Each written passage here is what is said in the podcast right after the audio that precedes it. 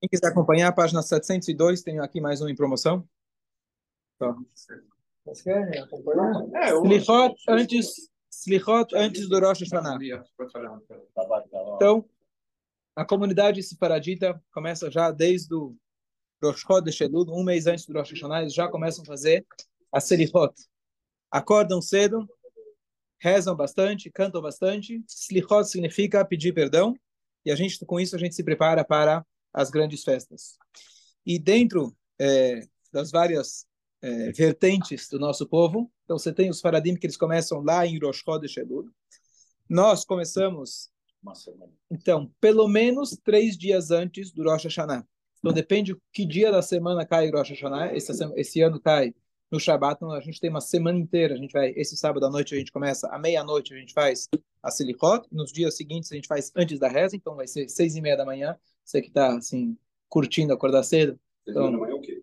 A, a Silichot, uma reza. Muda, o travesseiro do lado e põe dorme do outro. É isso. já sai da balada. Dorme Tem gente, pedra. tem gente que não tem o que pedir desculpa, então tranquilo, pode chegar às sete. Mas aqueles que têm, aqueles que têm o que pedir desculpa, então chega às seis e meia. Tem mais. Então, a gente fala. Não é para gravação, né? Mas os paradim eles têm que eles têm que pedir perdão pelo arroz que eles comeram em Pesach, então a gente precisa ficar acordado cedo o mês inteiro para pedir perdão. Não, seis da manhã só no Shabbat? Não, não, não. A semana toda? A semana toda. Shabbat continua às nove e meia, normal. Não, não é a semana toda. Sexta é seis. Sexta é às seis, boa. Sexta é uma hora de slichot, bem O lembrado. Rabino vai ligar para cada um do milhão. Você vai conhecer com o tempo. Peraí, vamos lá. Qual que é o significado, então? Ela está aberta. Qual que é o significado de slichot? Isso a gente vai começar agora conforme o nosso costume. E dentro do costume Ashkenazi também tem algumas vertentes. Aqui na nossa sinagoga a gente vem, a gente começa a Slichot agora e a gente vai até a véspera do Yom Kippur. Então os dias intermediários entre o Rosh Hashanah e Yom Kippur também se faz. Tem outros que costumam fazer até o Rosh Hashanah e param por lá. Então depende aí o costume que a pessoa segue. De qualquer jeito, Slichot significa pedir desculpa. E a ideia, na verdade, o fato que você acorda cedinho, você sai do travesseiro um pouquinho mais cedo, você sai da tua zona de conforto, isso realmente é uma das coisas que, pelo menos para mim, pessoalmente, é que faz a gente entrar no clima. A hora que você começa a slichot, você tem que levantar meia hora mais cedo do que está acostumado, falar, bom, alguma coisa tem, alguma coisa tem. E a gente entra já no clima de Rosh Hashanah, e basicamente o que a gente lê no slichot são vários trechos, vários poemas é, alusivos a slichot, alusivos a, a perdão, tanto a gente recorda quando Deus perdoou o nosso povo em determinados momentos, a gente apela pelos 13 atributos de misericórdia que Deus ensinou, Moshe Rabbeinu, que essa seria a frase é, coringa, que sempre vai funcionar quando a gente quer pedir para Hashem o perdão. E aqui vem um ponto importante de que a slichot, o mais importante é a compreensão. Então, mesmo que a leitura aqui é rápida, em meia hora, a gente faz uma leitura muito rápida, mas, especificamente em Slichot, é melhor você ler uma página, compreender, meditar no que está falando, do que você simplesmente ler, mesmo que você consiga ler com uma velocidade boa, do que você conseguir, do que você ler simplesmente. Toda a ideia. Hashem, Hashem, Kedrachum. A gente canta Hashem, Hashem, Kedrachum, Vechanon. Erech Apayim, Vrav Chesed, mas lembra de Yom Kippur? Então, a gente E também tem em na Slichot algumas vezes. Hã? E falar em português. Você pode falar em português também. Eu-. Diga. É melhor falar essa frase na boa do Falar. que rezar tudo. Então, a gente não tô, não estamos procurando desconto, mas em geral, a slichot, em geral, a slichot, tudo é importante, mas o conceito de slichot em especial é importante você entender aquilo que está dizendo e se concentrar naquilo que está dizendo. Se precisar, tem a tradução no português, você pode ler em português, vai seguindo no teu ritmo. E de dentro das slichot, os trechos mais importantes que a gente fala todos juntos é realmente esse trecho dos 13 atributos de misericórdia divina, que é o Hashem, Hashem, Kedachum, que a gente conhece do Yom Kippur, e ele deve ser falado em hebraico, já que é já que é o texto original bíblico, ele tem uma força especial, e quando você está sozinho, se você por algum motivo não está com o minyan, então esse trecho, essa frase é omitida, você não pode falar, porque é como se fosse um canhão. Para você usar um canhão, você tem que estar num, num, num, num lugar adequado para isso. Você solta o canhão dentro de casa, vai explodir as, vai explodir as janelas. Então tem que estar um lugar adequado para você poder usar essa, essa frase tão importante. Certo? Dúvidas? No, no, no. Si, si uno está sozinho, não pode fazer. Esse, esse, não, só essa frase. O resto ele pode fazer. Tem mais, uma, mais um parágrafo no final, que em aramaico, que não. Tem aqueles que permitem fazer cantado. Cantado seria com a leitura da Torá. Depende do, do costume. Em geral, não se faz. Em geral, não se faz. É a prática que a gente fala no. A gente faz no Tahanut todo dia, mas só que na Slichot a gente faz várias vezes. No Yom Kippur, muitas Isso, isso, isso. E quando reza sozinho? Não, esse trecho não. Esse Hashem, Hashem não. Que nem eu falei, um canhão. Você não pode usar um canhão em qualquer lugar, em qualquer hora. Agora, qual que é o sentido mais profundo da Slichot? Também vale a pena a gente, a gente parar e entender o que é o Slichot, além de pedir perdão e etc. Mas é um momento de aproximação. E tem uma história racídica famosa. Uma vez tinha um, um rabino que chegou no dia de Slichot. Antigamente você tinha lá, o pessoal não tinha alarme, celular, etc. Você tinha lá o bedel da sinagoga, o Gaba, ele ia batendo nas portas. Slichot, Slichot, vamos, acorda. Não sei se lembra a época que você fazia com teus filhos para levantar para a escola. Eu faço até hoje. É, você vai lá, vamos, lá, toca o sino lá, liga a sirene, vê se o cara joga água na cara, vê se o cara levanta. E aí tinha um rabino e ele fez um, um truque. Ele queria dar uma lição. Chegaram para ele de manhã, era sei lá que horas vocês acordavam. Naquela época já se acordava cedo, então para Slichot devia acordar duas, três da manhã, não sei que horas levantavam. E aí, acorda, acorda. E aí fala, por quê? Slichot, Slichot, Slichot. O que, que tem Slichot? Você não está sabendo? Rosh Hashanah está chegando. E virou para o lado e continuou cochilando. Aí Rosh Hashanah está chegando. Ele falou, e o que, que eu preciso levantar cedo por causa disso? Mas você não quer que a vaca dá leite? Para isso, você vai me acordar às seis da manhã? às quatro da manhã? Para galinha, para galinha dar ovo, para vaca dar leite? O cara ficou meio assustado. Falou, então, para que é slichot? Ah, você quer entender para que é slichot? Eu, eu vou te explicar para que é slichot. É muito além de pedir para a galinha dar ovo ou para ou a vaquinha dar leite. E a ideia das slichot, justamente, é a gente ter uma aproximação, entender que o Rosh Hashanah, muito além do que decidir o que, quanto você vai ganhar, quanto você vai ter, que é uma maneira muito é, egoísta de se encarar as festas, que também faz parte, mas a gente entender que a gente quer, mais do que tudo, uma aproximação com a Hashem. E esse é o momento que a Hashem está à disposição, ele está próximo da gente. E aqueles que ao longo do mês de Elul vão aproveitando esse momento, chega no Rosh Hashanah, aí você vai estar realmente muito mais próximo, muito mais é, é, ao, ao, alcance dos seus pedidos, etc., do rei da Kadosh Baruch Hu. Então, a ideia do Slichot, com o mês de Elul, etc., é a gente realmente ter essa aproximação. O bem que a gente vai receber é a consequência, não é o motivo, não é a motivação. Não deveria ser, pelo menos, a motivação. Certo? Ok. Página 702. Slichot antes do Rosh Hashanah. A partir de domingo, que antecede Rosh Hashanah, levantamos mais cedo para recitar Slichot. Quando Rosh Hashanah cai na segunda ou na terça-feira, Slichot começa a ser recitada no domingo da semana anterior. Ao levantar para recitar Slichot de madrugada, é preciso antes abluir as mãos, proferir as bênçãos sobre essa lavagem e sobre o estudo da Torá. Após a recitação de Slichot, é necessário abluí-las novamente sem recitar a bênção. Então, aqui ele fala, é, aquele dá, dá aqui o, o, a explicação, mas basicamente hoje em dia quando a gente levanta, a gente tá em vez de começar às sete, a gente começa às seis e meia. Então essa questão de lavar as mãos duas vezes não precisa. Mas se o cara levantasse três, quatro da manhã, então o que acontece? Todo dia de manhã a gente tem que lavar as mãos. Por que, que a gente lava as mãos de manhã? Faz netat yadayim. Então uma, ao longo da noite, muito provável que nossas mãos tocaram em várias partes do nosso corpo que tem certa impureza, então a gente lava. E a outra é que cada dia de manhã é um novo dia. Quando os, os, o, o, templo estava de pé, os coanim, os sacerdotes, antes de começar o trabalho do novo dia, tinham que lavar as mãos. Então a questão é que você só poderia lavar as mãos e fazer abrahá quando você começou o novo dia. Então, se você acorda no meio da noite, você entra numa dúvida se você faz ou não faz abrahá. Então, quando a pessoa está acordando e ainda está de noite, então ele entra nessa dúvida da no Netlat Yadayim. Hoje a gente acorda um pouquinho mais cedo que o normal, já está tranquilo, contanto que você guardou as suas mãos até a tefilá, você não tocou nenhuma parte do corpo que seja impura, etc., então você pode continuar a reza sem problemas. Certo? Ok, aqui eu vou pular a próxima alahá, mas só uma coisa, vou falar ela por cima. Fala, o oficiante veste o talit. Então, o que acontece? Nós vestimos o talit todos os dias, em qual reza? A reza da manhã, tá certo? Nós, Ashkenazim, a gente só veste o talit a partir do Casamento. casamento, tá certo? Os faradim já vestem já, muitas vezes, a partir de três anos de idade. A pessoa que lidera as rezas, dependendo da comunidade, ele veste um talit. Porque o talit é um, um objeto de reza, uma roupa de reza, mas também um objeto de respeito.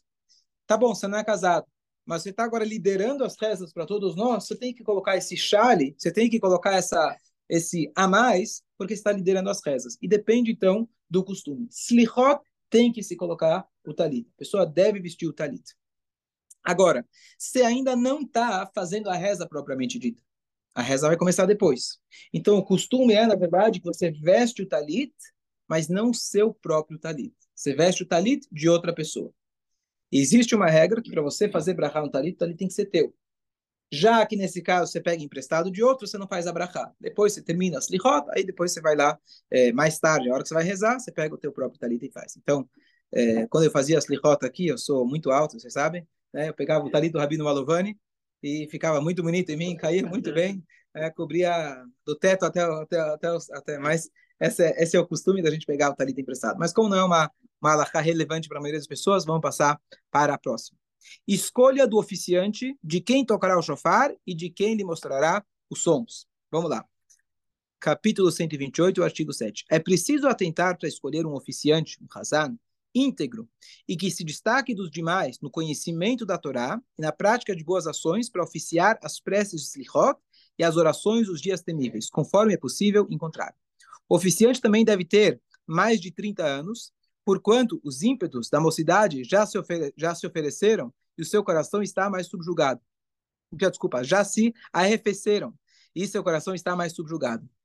Ele também deve ser casado e ter filhos, visto que isso lhe facilita suplicar das profundezas do seu coração. Então, o que ele está dizendo aqui? Quando a gente vai escolher um Hazan, o oficiante das rezas, você não tem que escolher ele pela voz dele, se ele sabe cantar ópera ou não sabe cantar ópera. Você tem que escolher ele, a primeira coisa, que seja uma pessoa que ele possa representar. O oficiante não está lá só para dar o, o ritmo da reza. Ele está representando o carralo, ele está representando a comunidade. Quem você quer que te representa perante Deus? uma pessoa digna, pessoa que ele vai ter méritos para isso. Então ele coloca, a pessoa tem que ser estudiosa, a pessoa tem que ter não só estudo intelectual, mas a prática de boas ações. A pessoa tem que ter uma certa idade de maturidade, 30 anos ele coloca aqui, ou seja, já passou da época da farra, se espera, né? Tem gente que continua fazendo farra a vida toda, mas você espera que já passou a época da juventude, das besteiras, etc. E a pessoa tem que ter filhos. Isso é uma coisa muito interessante. Que isso se aplica também quando se tinha um juiz na época do tribunal, em Israel, etc., os juízes eles tinham que ter filhos. Por quê? Compaixão. Só sabe o que é compaixão aquele que tem filhos. E é normal, a gente, quando o filho está com dor de cabeça, está com uma febre, a gente não dorme à noite. Então, só sabe o que é compaixão mesmo aquele que tem filhos. E por isso, justamente, quando a gente vai escolher um razar, é o ideal que você escolha alguém que tem filhos, que na hora que ele vai rezar, ele vai saber o que é rezar, ele vai saber o que é pedir. Porque ele, alguma vez na vida, ele já teve que pedir pelos filhos, ele sabe como que funciona. É uma coisa interessante. Se é netos, é compaixão em dobro. Se é netos, aí é só, não é compaixão, aí é só, só bondade. bondade. Só bondade. Também é preciso ser diligente na escolha de quem tocará o shofar em Rosh Hashanah e de quem mostrará os sons do toque do shofar para ele, de forma que ambos sejam destacados no conhecimento de Torá e sejam tementes a Deus no que é possível encontrar. Não obstante, qualquer judeu seja apropriado para essas funções, desde que seja benquisto pela congregação. Portanto, quando a pessoa vê que a escolha de seu nome pode gerar discussão, ela deve abster-se de aceitar o cargo, ainda que o escolhido não seja adequado. Então, aqui uma regra muito interessante. Primeira coisa, não é toda a comunidade que você tem 10 mil judeus morando em Genópolis, você pode se dar o luxo de escolher quem vai ser o teu casado. Às vezes você tem um cara na terra de cegos, quem tem um olho é rei, o cara sabe tocar o chofar. Eu não sei quanto que ele estudou, mas ele sabe tocar o chofar. Então, usa quem você tem, tá certo? Contanto, contanto que ele seja bem quisto na comunidade. Ou seja, não conta tanto o ensina, o estudo dele, o quanto ele conhece. Tem que ser uma pessoa querida pelas pessoas. Você tem um Hazan, um líder que as pessoas não gostam dele, é a receita para que a, que a reza lá não, não sobe. Certo?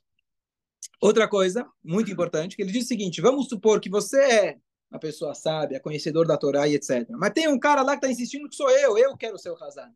Tá certo? E se você botar o pé firme, já que o cara talvez não é tão conhecedor, não é tão. Mas aí você vai gerar o quê? Discórdia. Então deixa ele ser Hazan. É melhor você deixar ele ser Hazan, mesmo que ele não seja a pessoa mais ideal, talvez você seja mais indicado, não que você queira se gabar, mas você está numa posição de maior conhecimento, maior, é, é, é, seja um melhor representante da comunidade. Mas se o cara está insistindo, deixa ele ser o é melhor a paz, que a paz é o que garante Brahá para a gente. Isso é um conceito muito, muito bonito e importante que a Allahá coloca para a gente. Vocês perceberam? Então, isso tanto ao Hazan quanto aquele que vai tocar o shofar. E é trazido aqui não traz que mais importante o cara que vai tocar o shofar do que o próprio Hazan. Hazan ele canta, ele lidera as rezas, mas no Rosh Hashanah, o momento mais chave de tudo é o momento do toque do shofar. Então, se você tem que optar qual dos dois você vai dar uma pessoa de maior porte, digamos assim, espiritual, comunitário, etc., você tem que dar, escolher a pessoa que toque o shofar, seja realmente uma pessoa que possa nos representar. O judaísmo não acredita na questão de delegar. Bom, se o rabino está rezando bem, deixa ele rezar aí que já garante para nós. Ah. Não, não é isso. Cada um tem que fazer o seu. Mas existe o conceito de ter aquele que está puxando as rezas, aquele que está nos liderando. Então faz diferença realmente a pessoa, um tanto como ele falou que no caso de discussão, que no caso de briga por causa disso.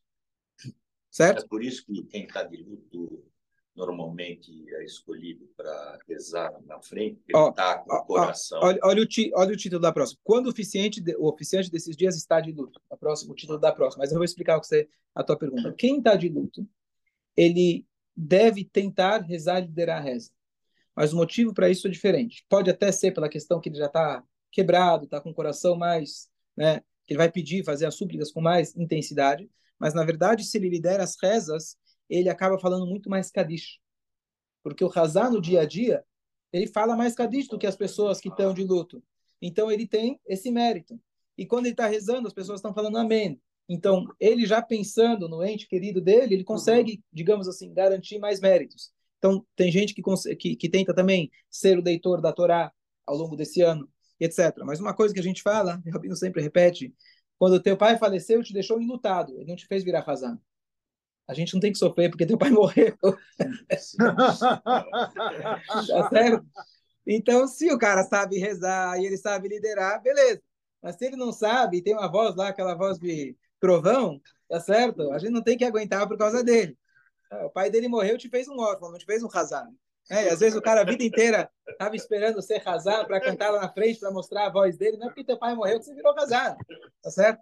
Então tem que levar, tem que ter. E é interessante que todas essas leis estão aqui muito claras, porque numa vida comunitária é as coisas que mais acontecem. Quem vai rezar e quem não vai, quem vai ser, quem vai ser chamado, quem vai não ser. Eu sempre digo, as mulheres falam, ah, por que, que o homem lá tem que subir na Torá e a gente não pode? Deus fala muito simples. Os homens, a gente tem que ocupar eles. Deixa de ficar brigando lá na sinagoga. Quem vai, quem vai subir, quem não vai subir, quem vai ter a placa, quem não vai ter a placa. Enquanto isso, vocês decidem o rumo do mundo, tá certo? Quem vai comer, esse homem vai comer do fruto, não vai comer do fruto. Se Abraão tem que expulsar o filho de casa ou não, elas decidem. Enquanto isso, você fica brigando aí na sinagoga, falou meu nome, não falou meu nome, vou na frente, vai aparecer, não vai aparecer. Assim, Deus deu essa ocupação para o homem, tá certo? Faz parte. Então, aqui também isso já aconteceu conosco na sinagoga uma, uma, um das Marquinhos quando trabalhava aqui muitos anos atrás ele no ano que ele ficou de luto e ele liderava as rezas no não era o Hazan principal mas era o Hazan secundário fazia as rezas menores. E no ano que ele ficou de luto assim não tinha quem fizesse essas, essas outras rezas. Então no caso que não tem ele deve liderar. O que, que, que ele está dizendo? Eu esqueci de falar na introdução. A pessoa que está de luto ele lidera as rezas durante a semana. Durante o Shabat e Yom Tov é um dia de festa. Então você não pode colocar uma pessoa que está de luto representando lá não, não, hoje não tem luto, não tem essa. Agora, no caso que você não tem uma outra pessoa, então se quebra, se abre uma exceção e essa pessoa, já que ele é único sabe rezar, ele tem essa função, etc., então ele pode rezar mesmo que seja Shabbat, Yom Tov, etc., já que ele é a pessoa indicada para isso. Mas, de maneira geral, aquele que está de luto só lidera as rezas no dia de semana e não no Shabbat Yom Tov. Agora ele vai falar aquilo que eu já tinha adiantado. Artigo 9, os três atributos quando não há um quórum. A pessoa que recita a Silichot sem quórum de dez judeus não tem permissão de proferir os três atributos de misericórdia, Shem Hashem Kedrafum, em forma de prece ou súplica, a menos que recite cantado conforme a intuação. Então aí depende do costume que você trouxe antes, Fischel, e o ritmo em que eles são lidos na Torá. O que acontece? Esse versículo, Hashem Hashem Kedrafum, o cara vai dizer, bom, não posso pesar porque eu estou sozinho em casa, uma frase muito sagrada. Mas essa frase é uma frase bíblica.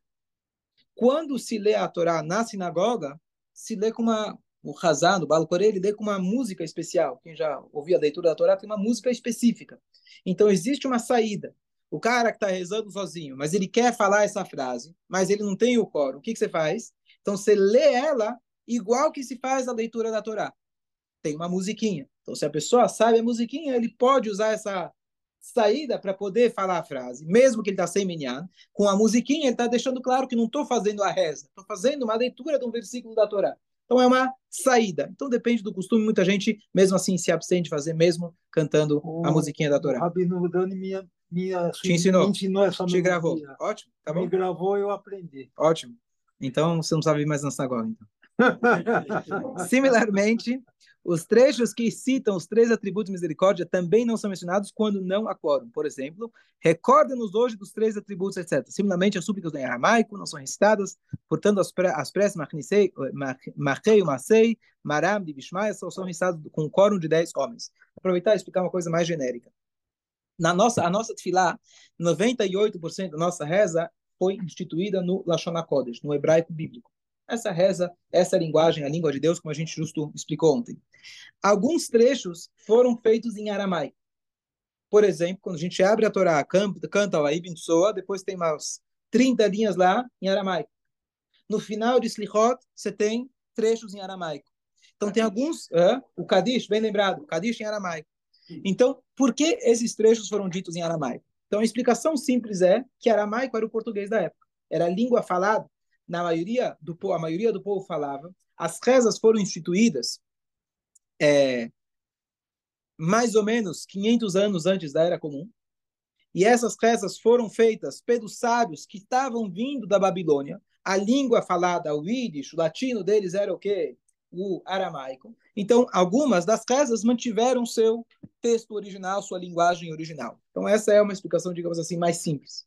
Mas a explicação mais profunda é o seguinte: as nossas rezas, normalmente, para que elas cheguem às alturas, assim por dizer, a gente precisa de auxílio de uma carona dos anjos. Então, a gente reza aqui, os anjos são encarregados de pegar essas frases que a gente está falando e levar elas até Hashem.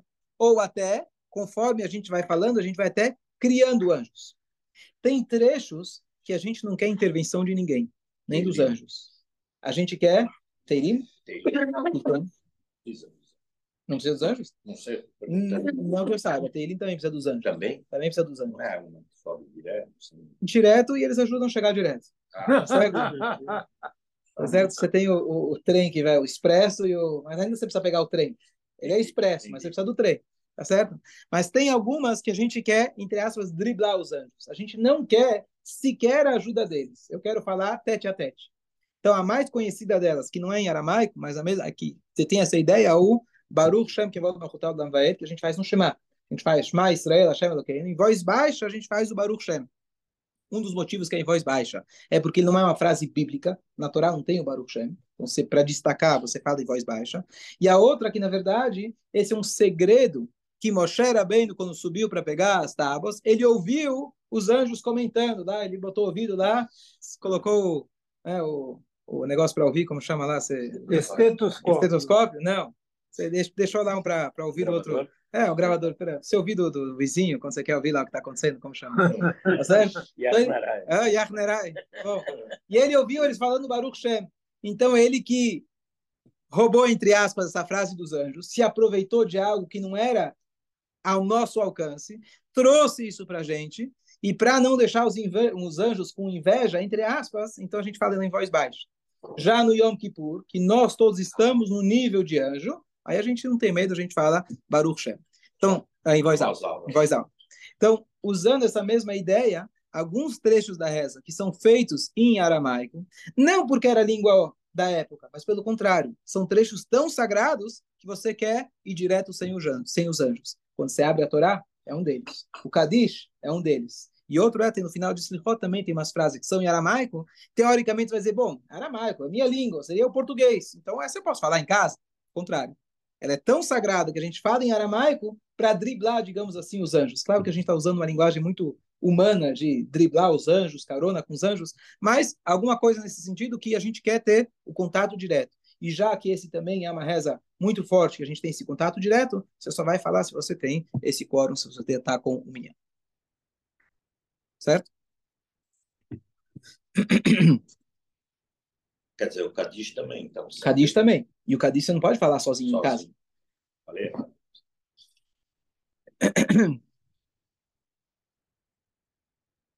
O enlutado durante os sete dias não pode sair de casa para recitar Slichot na sinagoga, exceto na véspera de Rosh Hashanah, quando a recitação de Slichot é extensa. Então, se a pessoa está durante os sete dias, não vai ser o caso aqui, já, já terminou, vai ter terminado, mas na véspera de Rosh Hashanah, normalmente, porque a gente faz o minyan na casa? Que o enlutado não deve sair de casa.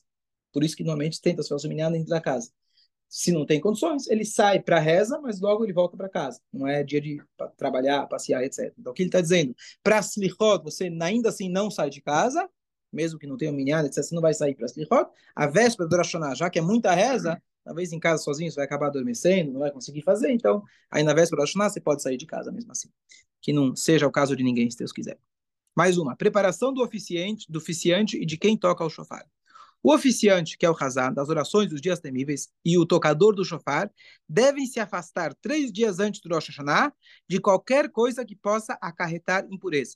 Similarmente, eles devem estudar as explicações das rezas dos cânticos, além das leis concernentes ao toque do shofar, de acordo com as suas possibilidades.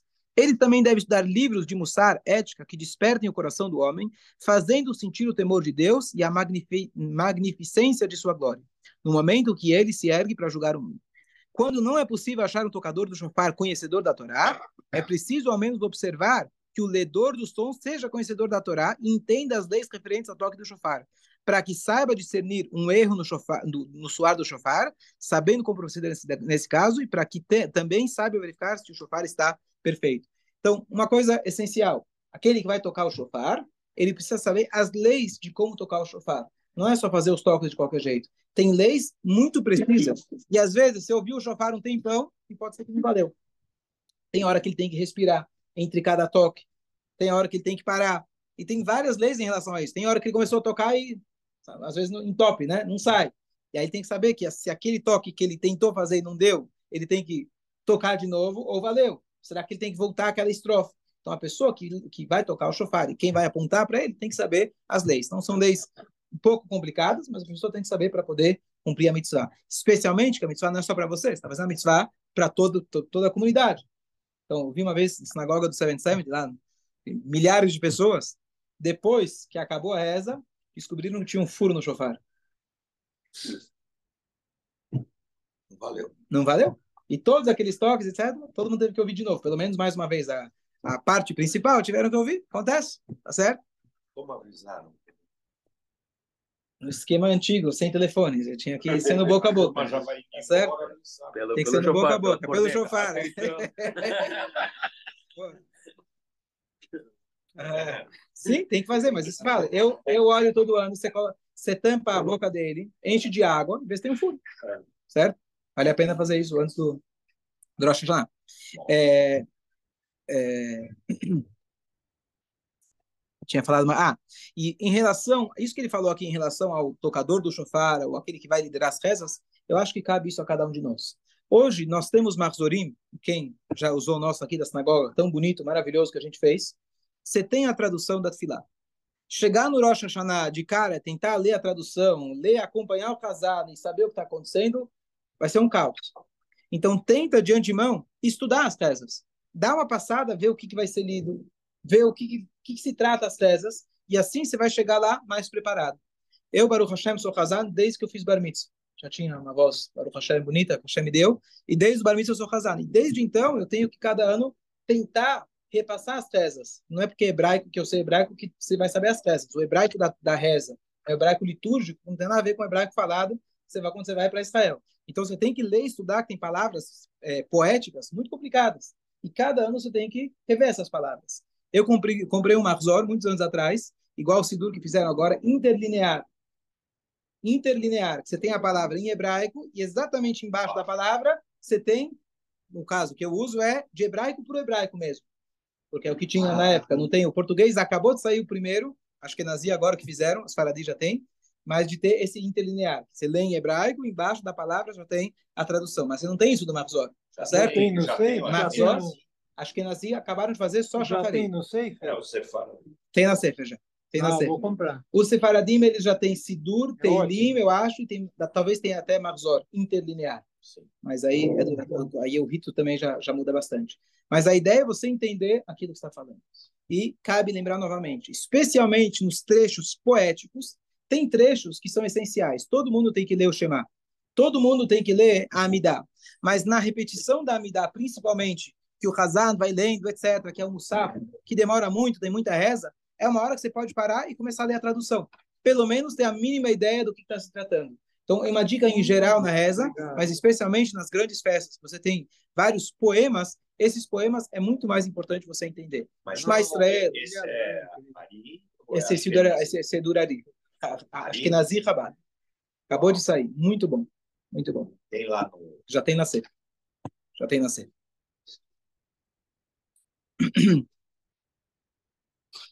ok. É, o- é o que eu sempre sonhei. falando sério. Vamos lá. Visitar túmulos dos justos na véspera do Rosh Hashanah. Então aqui ele vai falar sobre a ideia da gente visitar o túmulo. O Rabino mencionou isso outro dia. Eu vou falar rapidamente. Mas, Claro. Bom, já passamos o horário. então Ok. A gente continua, se Deus quiser. Domingo a gente continua o show. Que chaves a todos. Chaves. Chaves. Sabe que eu descobri um erro de tradução nesse que tu Só um minutinho. um minutinho.